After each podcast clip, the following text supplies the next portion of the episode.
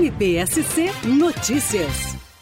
A nona Promotoria de Justiça de Chapecó investigou e identificou que a Casan estava exigindo lucratividade nos sistemas de esgoto, mesmo quando fornecidos e entregues gratuitamente pelos loteadores.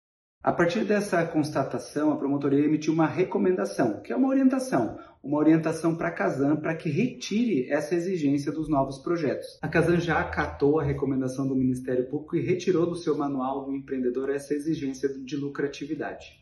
Chapecó tem menos de 50% das suas residências conectadas a uma rede de esgoto, e é por isso também que a promotoria, no mesmo procedimento, recomendou ao prefeito municipal que doravante passe a exigir em todos os novos loteamentos o sistema de tratamento de esgoto, um sistema eficiente, um sistema moderno que possa ser aproveitado não só por aquele loteamento, mas pelos loteamentos vizinhos e assim incrementar a rede municipal de saneamento básico.